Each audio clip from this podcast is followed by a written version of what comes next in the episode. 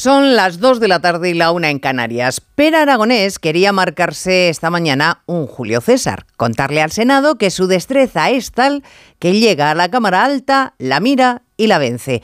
Y le ha salido desde la tribuna más bien una reprimenda propia de Abelino en escenas de matrimonio.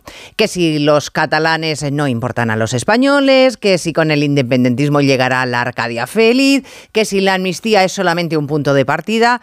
Pues claro que sí, porque el que todos traguemos con que en realidad el primero de octubre aquí no pasó nada, que asumamos que ellos, los independentistas que intentaron dar un golpe de Estado o incluso que lo dieron, están por encima de la ley, es solo el primer paso. Aragonés ha soltado la perorata, y ha dado la espantada como estaba previsto. Fíjense, el que es todo tolerancia y diálogo no ha querido escuchar, vaya por Dios, a los varones del Partido Popular que se han quedado solos en darle la réplica. Y se han quedado solos porque el Partido Socialista ha considerado que ni presidente, ni ministros, ni varones o presidentes autonómicos ¿dónde está la cobija de paje? Eran necesarios para debatir con Aragonés. Y lo mismo están en lo cierto, oiga, porque total, el presidente defiende lo mismo que los socialistas. Onda Cero.